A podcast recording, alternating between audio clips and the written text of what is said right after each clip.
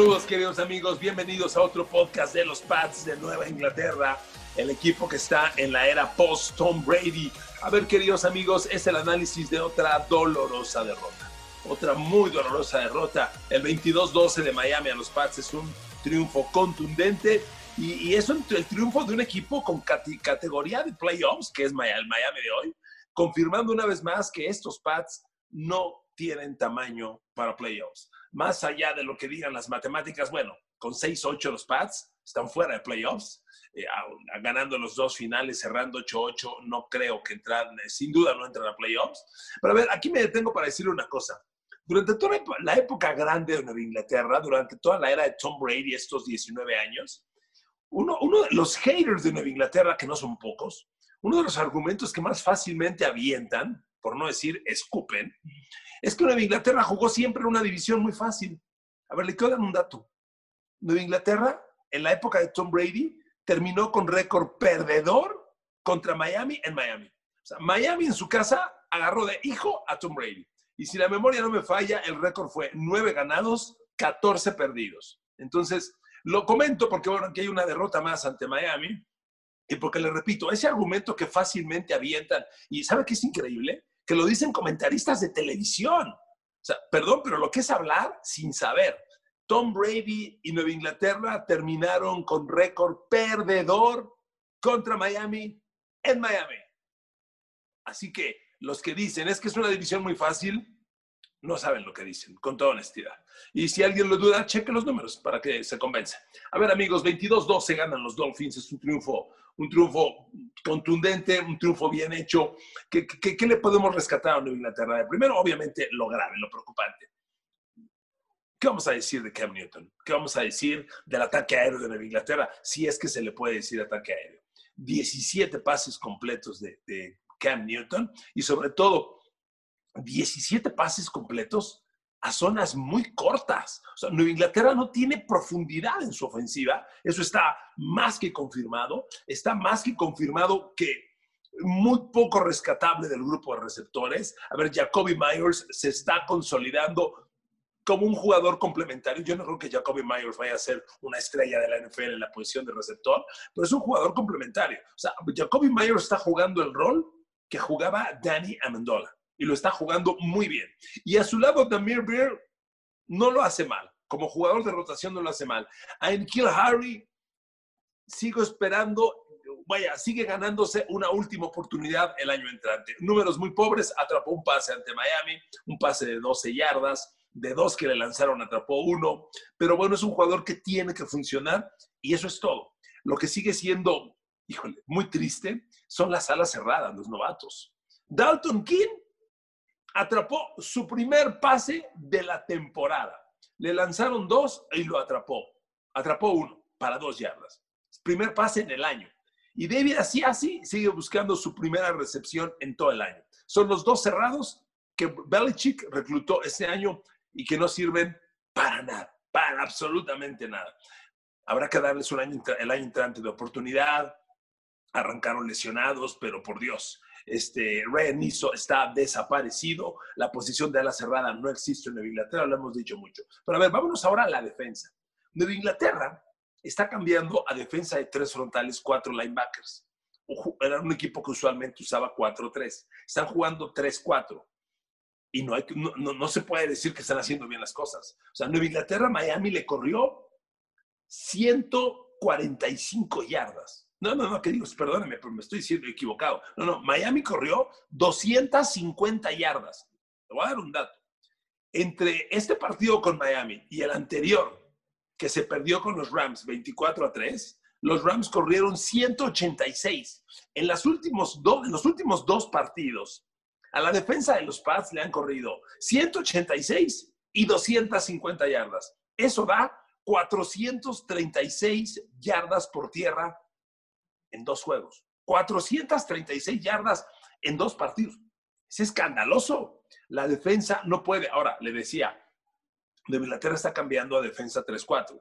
Cuando usted juega 3-4, la carrera la tienen que pagar, parar los dos linebackers interiores. y, los linebackers interiores que está usando Nueva Inglaterra son Terrence Hall que es un agente libre, que le encantan a Belichick, que lleva cuatro semanas en los Pats, no inició la temporada con ellos, y Joan Bentley. Bentley era la gran esperanza para el grupo de linebackers. No puedo decir que es un fracaso Bentley por completo, pero no, no está cumpliendo la chamba. 430 yardas por tierra en dos partidos, Dios mío. Cuando juegas 3-4, la línea frontal tiene que absorber el bloqueo y permitir que los linebackers hagan las tacleadas. Por eso el guard medio tiene que ser un jugador muy grande. ¿Se acuerdan de Vince, Vince Wilfork? ¿Cómo era Vince Wilfork? Enorme, enorme, panzota, gigantesco. Esos jugadores tienen que absorber el bloqueo del centro y el guard, ocuparlos para que los linebackers interiores por atrás bajen a hacer las tacleadas. Si el guard medio no hace ese trabajo, no funciona. Y el guard medio que están usando los pads es Byron Coward. Y Byron Coward no es un guard medio natural. Si usted hace memoria, la posición de guard medio son jugadores, como le decía, como Bill Wilford, enormes. Es lo que era Danny Shelton la temporada pasada para los pads.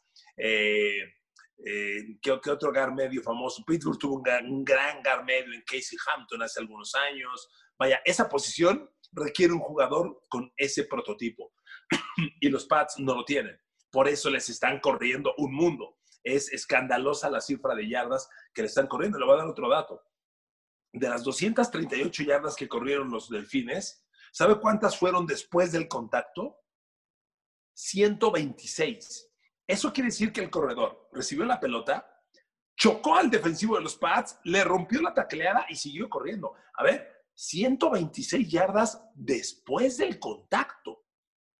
Por favor, normalmente cuando tú haces un buen trabajo, el, rival no pasa de 100 yardas y yardas después del contacto son alrededor de 50. Aquí hay 126 y 238 son antes del contacto. Es decir, hubo 100 yardas en las que los corredores nadie los tocaba.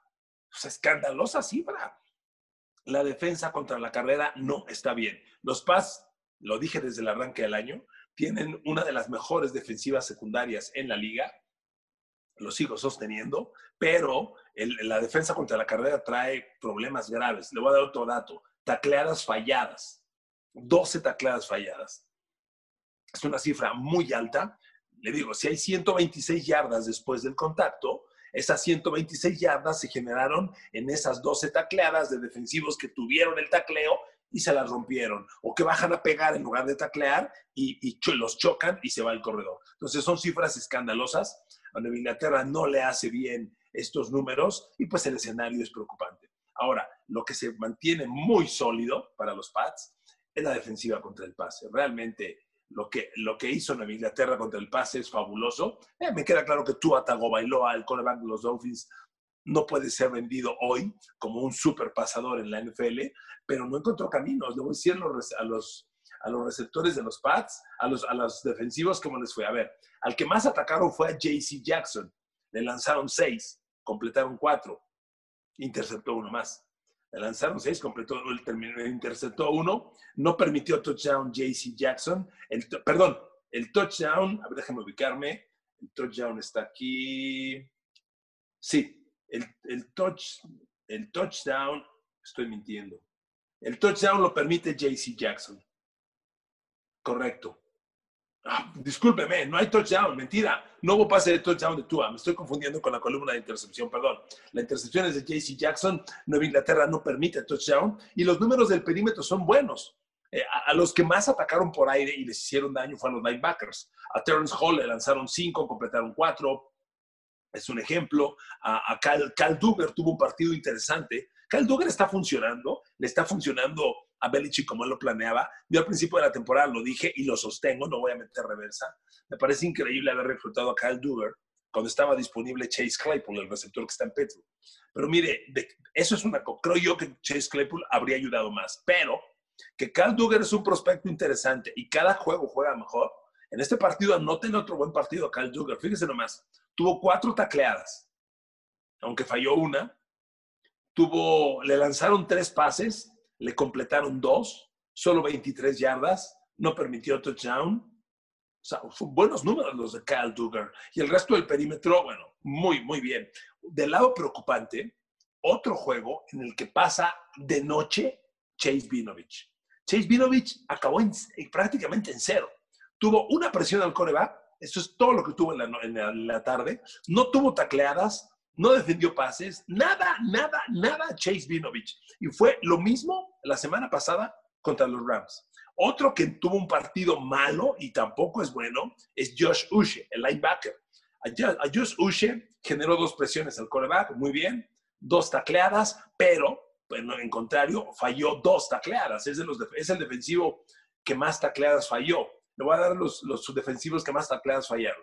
Ushe dos, Tashon Bauer falló dos, eh, Shili Calhoun falló dos, tres jugadores fallando dos tacleadas. Y si es tu linebacker, que es un hombre en el que tú estás apostando para frenar el juego terrestre, que un linebacker te falle una tacleada es sinónimo que la jugada generó largo yardaje. Entonces, amigos, así está la defensa de Nueva Inglaterra y así está el escenario. Ahora, yo le voy a decir una cosa.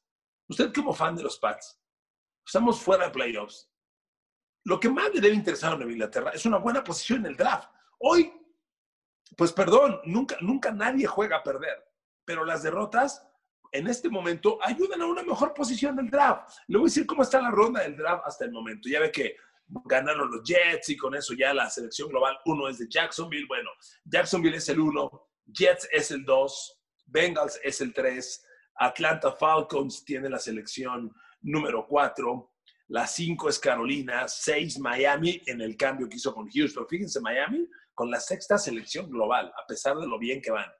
Eh, los Chargers son el 7, Detroit es el 8, Dallas es el 9, Filadelfia el 10, Giants 11, San Francisco 12, Denver 13, Minnesota 14 y los Pats son el 15. Se lo digo porque, bueno, una buena selección de draft, una buena posición en el draft va a ayudar. En esta posición, yo sí sería partidario de que Belichick hiciera un cambio. Es una posición muy vendible, muy acomodable, y a lo mejor te mueves de la 15 a la 25-30 y ahí reclutas habiendo obtenido selecciones extra. Bueno, eso ya lo platicaremos cuando llegue el draft. Pero que Nueva Inglaterra reclute en la posición 15 de la primera ronda, me gusta. Viene un draft con cuatro o cinco corebacks. Yo no sé si Bill Belichick se atreva a reclutar un coreback con la primera ronda. Nunca lo ha hecho.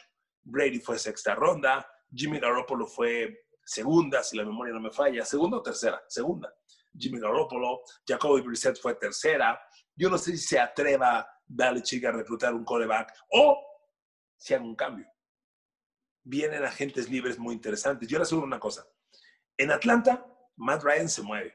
En Detroit, Matthew Stafford se mueve. Son dos corebacks que a mí, en lo personal, me parecen corebacks elite. Corebacks que no han tenido el soporte, el sistema, los complementos. Bueno, Matt Ryan aquella temporada que tuvo Super Bowl, espectacular. Matthew Stafford es un coreback, cuenten las temporadas de 4.000 yardas a Matthew Stafford. A lo mejor un cambio por uno de estos o, firmarlos de agentes libres. Probable, podría ser otro caso. Pero amigos, es probable. Ahora, si se atreviera Belichick a reclutar en la primera ronda del draft, ¿qué podría reclutar? Bueno, Trevor Lawrence es la joya del draft, el gran coreback. Todo el mundo apuesta con los ojos cerrados que Trevor Lawrence va a, va a ser selección global número uno y lo va a reclutar eh, en este caso Jacksonville, que ahora tiene la selección número uno. Hay, hay otro coreback por ahí, déjeme darle el nombre. Eh, este linebacker, eh, además de Justin Fields, Trevor Lawrence, Justin Fields de Ohio State, hay un tercero, hay un tercero de North Dakota State, de donde viene Carson Wentz. Déjeme ver si lo encuentro. Déjeme ver si lo encuentro. Este líder ofensivo. Bueno, en fin, hay, hay Trevor Lawrence como gran joya, Justin Fields como número dos, y a mí el que me gusta es Zach Wilson de Brigham Young. Zach Wilson es muy interesante, pero también lo tiene mucha gente en primera ronda. Hay quien ya lo está metiendo top 10. Zach Wilson es un chavo bien atractivo para, para, con números espectaculares por aire y sería muy interesante. Yo me pregunto si Bill Belichick se va a atrever a reclutar un coreback en la primera ronda del draft. Honestamente, honestamente lo veo difícil. Pero bueno, Bill Belichick sabrá hacer las cosas. Yo creo que el gran genio de estos 20 años de Super Bowls fue Bill Belichick, pero el hombre que tiene a los Pats en crisis es Bill Belichick. De eso no tenga la menor duda. ¿Qué le queda a los Pats? Bueno, esta semana recibimos a los Bills. No está fácil, ¿eh? Los Bills con ese triunfo contundente en la jornada anterior sobre Denver, que fue una paliza, después de ganarle a Pittsburgh hace dos semanas, y con el derrumbe que está teniendo Pittsburgh, hoy Buffalo es claramente el más serio peligro para Kansas City, sin duda. Buffalo es la amenaza más fuerte. Y los Patriots reciben. Vamos a ver, el primer partido de la temporada regular, si ustedes lo recuerdan, los Pats subieron a Buffalo para ganarle, en Buffalo. El touchdown de la victoria en el último minuto, 40 segundos del final, si la memoria no me falla, Cam Newton tenía la pelota dentro de la 10 y en una carrera de balón de Cam Newton, suelta el balón, lo recupera Bills y se acaba la victoria, pero los Pats tuvieron a los Bills. Ahora, eran unos Bills de Buffalo muy diferentes a los de hoy. Buffalo es tan peligroso porque en el momento más importante de la temporada van hacia arriba. Están cerrando al alza claramente en el mejor momento y por eso son complicadísimos. Es el juego de esta semana para los Pats. Después reciben a los Jets de Nueva York los Pats y la historia concluye. Habrá terminado esa temporada pues difícil, de pesadilla, complicada, pero amigos, pues es parte de la, de la vida y del proceso las historias tienen un punto culminante, luego tienen una crisis y luego llegan a un punto crítico y deben retomar su camino. Belichick sabe hacer las cosas, pero sí es muy importante que las elecciones de draft mejoren drásticamente. La crisis de hoy de los Pats es resultado de las pobres elecciones de draft de Bill Belichick. Ya lo he dicho muchas veces, no voy a retomar ese tema. A mí me parece increíble. El partido pasado es otro juego en el que Joan Williams ni siquiera juega. Está sano John Williams y ni siquiera lo uniforman. Lo dejan fuera del partido. Y John Williams, habrá quien no lo conozca y no los juzgo, lo he dicho varias veces, el año pasado fue la segunda selección de draft. Segunda. No valía eso. Y la historia es que Bill Belichick lo reclutó en segunda de draft cuando DK Metcalf, AJ Brown y Cortland Sutton estaban perdón, mm, Michael Gallup estaban disponibles. Es increíble. DK Metcalf y AJ Brown, y prefieres a Joan Williams. Bueno, dejemos ahí esa historia. Amigos, es el podcast de los Pats. La crisis es severa, el fin de la temporada, adiós a los playoffs, historia consumada, pensar en el próximo año, pero hay cosas rescatables. La semana entrante estaremos platicando más de los Pats con el juego de Buffalo. Aquí ante Bills es importante una cosa, competir. Más allá de ganar o perder, competir, competir bien. Y con los números que trae la defensa contra la carrera de los Pats, me preocupa. Buffalo no es un gran equipo corredor. Sadmos y, Devin Singletary no son extraordinarios, pero son corredores atractivos. Y con la línea ofensiva de Bills, que es poderosa, a mí no me sorprendería que los Bills salgan a correr y arrastren, arrastren penosamente la defensa de los Pats, confirmando que necesitan los Pats gar medio y un linebacker interior. Habrá quien me diga, es que allí iría High Hightower. Es cierto, los linebackers medios debieran ser Joan Bentley, Joan Bentley y, y Dante Hightower. Pero Hightower no jugó por COVID y ¿saben qué? Don Hightower ya tiene muchos años. Aunque va a regresar el año entrante, pensar que siga siendo el dominante Don Hightower del pasado, no lo creo. Amigos, gracias por su atención. Nos escuchamos y nos vemos la próxima semana. Abrazo en Amazon Music, en Spotify, en YouTube, en Apple Music, en, Apple Podcast y en Google Podcast. Gracias, saludos y que tengan buen día.